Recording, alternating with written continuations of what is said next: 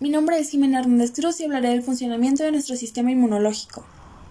Cuando nuestro sistema inmunitario reacciona ante la infección, se da una respuesta que conocemos como inflamación, producida por el desplazamiento de glóbulos blancos, nuestras células defensoras, hasta el punto del organismo en el que se encuentran actuando los microorganismos infecciosos.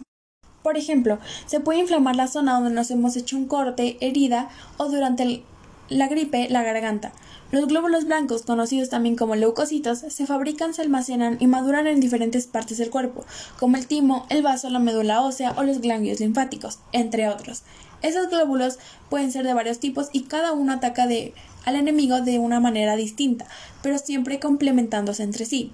En general, la presencia de sustancias desconocidas, los glóbulos blancos se desplazarán de manera coordinada a través de los vasos sanguíneos y linfáticos a la parte del cuerpo afectada con el fin de combatir la amenaza. En concreto, uno de estos glóbulos blancos fabrica anticuerpos específicos para combatir los antígenos. Una vez operada la infección y cuando se produce un segundo contacto, nuestro sistema inmunitario es capaz de reconocer a los agentes que nos habían atacado con anterioridad.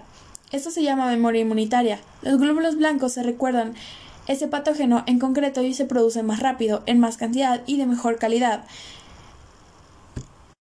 es decir, producen una especie de superanticuerpos. De esta manera, si vuelve a presentarse el mismo agente infeccioso, estaremos preparados para combatirlo y nuestro sistema inmune dará una respuesta mucho más rápida y eficaz. Y este ha sido un pequeño resumen de cómo funciona nuestro sistema inmunológico.